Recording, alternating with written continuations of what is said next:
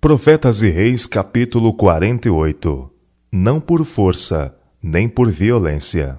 Imediatamente após a visão que Zacarias teve de Josué e o anjo, o profeta recebeu uma mensagem referente à obra de Zorobabel. E tornou o anjo que falava comigo, declara Isaías, e me despertou como a um homem que é despertado do seu sono. E me disse: Que vês? E eu lhe disse: Óleo, e eis um castiçal todo de ouro, e um vaso de azeite no cimo, com as suas sete lâmpadas, e cada lâmpada, posta no cimo, tinha sete canudos. E por cima dele duas oliveiras, uma à direita do vaso de azeite e outra à sua esquerda. E falei e disse ao anjo que falava comigo, dizendo: Senhor meu, que é isto? Então respondeu o anjo que falava comigo e me disse: não sabes tu o que isto é? E eu disse: Não, senhor meu. E respondeu e me falou, dizendo: Esta é a palavra do Senhor a Zorobabel, dizendo: Não por força, nem por violência, mas pelo meu espírito, diz o Senhor dos exércitos. Falei mais e disse-lhe: Que são as duas oliveiras à direita do castiçal e à sua esquerda? E falando-lhe outra vez, disse: que são aqueles dois raminhos de oliveira que estão junto aos dois tubos de ouro e que vertem de si ouro? Então ele disse: Estes são os dois filhos do óleo que estão diante do Senhor de toda a terra. Zacarias capítulo 4, versos 1 a 6 e versos 11 a 14. Nesta visão, as duas oliveiras que estão diante de Deus são representadas como vertendo de si o dourado óleo através de tubos para o receptáculo do castiçal. Daqui se alimentam as lâmpadas do santuário, para que possam produzir luz clara e contínua. Assim, dos ungidos que estão na presença de Deus, a plenitude da luz divina do amor e poder é repartida a seu povo, para que este possa com outros repartir luz, gozo e refrigério. Os que assim são enriquecidos devem enriquecer a outros com os tesouros do amor de Deus. Na reconstrução da casa do Senhor, Zorobabel tinha trabalhado em face de múltiplas dificuldades. Desde o início, os adversários tinham debilitado as mãos do povo de Judá e inquietava-os no edificar, e os impediram à força de braço e com violência. Esdras capítulo 4, versos 4 e 23. Mas o Senhor se interpusera em favor dos construtores, e agora falou por intermédio do seu profeta Azorobabel, dizendo: Quem és tu, ó monte grande? Diante de Zorobabel serás uma campina, porque ele trará a primeira pedra com aclamações, graça a ela. Zacarias capítulo 4, verso 7. Através da história do povo de Deus, grandes montanhas de dificuldades aparentemente invencíveis, têm se avultado diante dos que estiveram procurando executar os propósitos do céu.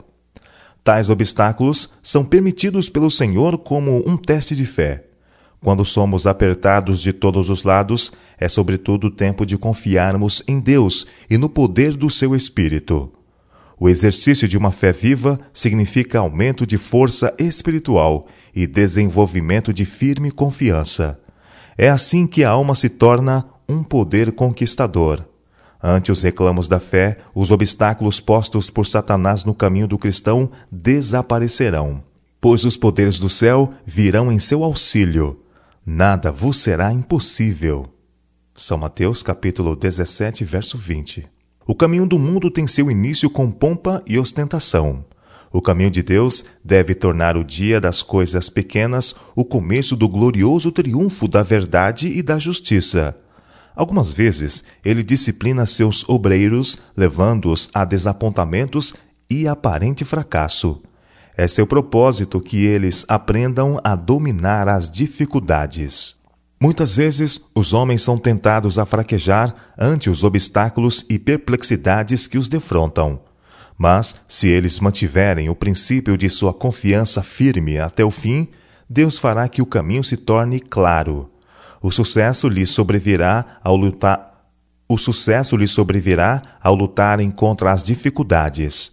Ante o intrépido espírito e firme fé de um Zorobabel, montanhas de dificuldades tornar-se-ão em planície, e aquele cujas mãos puseram os fundamentos, também as suas mãos acabarão. Porque ele trará a primeira pedra com aclamações. Graça, graça a ela. Zacarias capítulo 4, versos 9 e 7. O poder humano e a humana força não estabeleceram a Igreja de Deus nem a podem destruir. Não sobre a rocha da força humana, mas sobre Cristo Jesus, a rocha dos séculos, foi fundada a Igreja. E as portas do inferno não prevalecerão contra ela. São Mateus capítulo 16, verso 18. A presença de Deus dá estabilidade à sua causa. Não confieis em príncipes, nem em filhos dos homens, é a palavra a nós dirigida. No sossego e na confiança estaria a vossa força. Isaías capítulo 30, verso 15. A gloriosa obra de Deus, fundada nos eternos princípios do direito, jamais fracassará. Ela prosseguirá de poder em poder, não por força, nem por violência, mas pelo meu espírito, diz o Senhor dos Exércitos. Zacarias capítulo 4, verso 6. A promessa: As mãos de Zorobabel têm fundado esta casa, também as suas mãos a acabarão. Foi literalmente cumprida.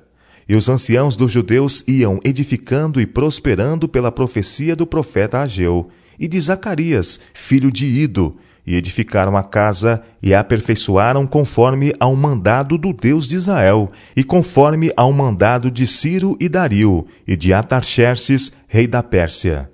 E acabou-se esta casa no dia terceiro do mês de Adar, que era o sexto ano do reinado do rei Dário. Esdras capítulo 6, versos 14 e 15.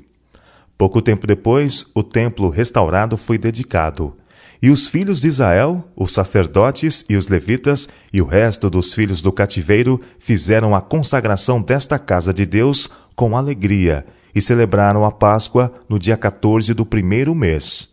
Esdras, capítulo 6, versos 16, 17 e 19. O segundo templo não igualava o primeiro em magnificência, nem recebeu toque visível da presença divina, como no caso do primeiro templo. Não houve manifestações de poder sobrenatural para assinalar sua dedicação. Nenhuma nuvem de glória foi vista inundar o santuário recém-erigido. Nenhum fogo desceu do céu para consumir o sacrifício sobre seu altar. O Shekinah não mais habitava entre os querubins no Santo dos Santos. A arca, o propiciatório e as tábuas do testemunho não se encontravam ali nenhum sinal do céu tornou conhecida ao sacerdote inquiridor a vontade de Jeová. E contudo, este era o edifício a cujo respeito o Senhor tinha declarado pelo profeta Ageu. A glória desta última casa será maior que a da primeira. Farei tremer todas as nações, e virá o desejado de todas as nações, e encherei esta casa de glória, diz o Senhor dos Exércitos. Ageu capítulo 2, versos 9 e 7. Durante séculos, homens eminentes têm procurado mostrar em que particular a promessa de Deus dada a Ageu tem sido cumprida. No entanto, no advento de Jesus de Nazaré, o desejado de todas as nações, que por sua presença pessoal santificou o precinto do templo, muitos têm firmemente recusado ver qualquer significado especial. O orgulho e incredulidade têm cegado suas mentes para o verdadeiro significado das palavras do profeta. O segundo templo foi honrado, não com a nuvem da glória de Jeová, mas com a presença daquele em quem habita corporalmente toda a plenitude da divindade, o próprio Deus que se manifestou em carne. Colossenses capítulo 2, versos 9 e 1 Timóteo capítulo 3, verso 16. Na honra da presença pessoal de Cristo durante o seu ministério terrestre, e nisto unicamente, o segundo templo excedeu o primeiro em glória. O desejado de todas as nações viera de fato a seu templo quando o homem de Nazaré ensinou e curou no sagrado recinto.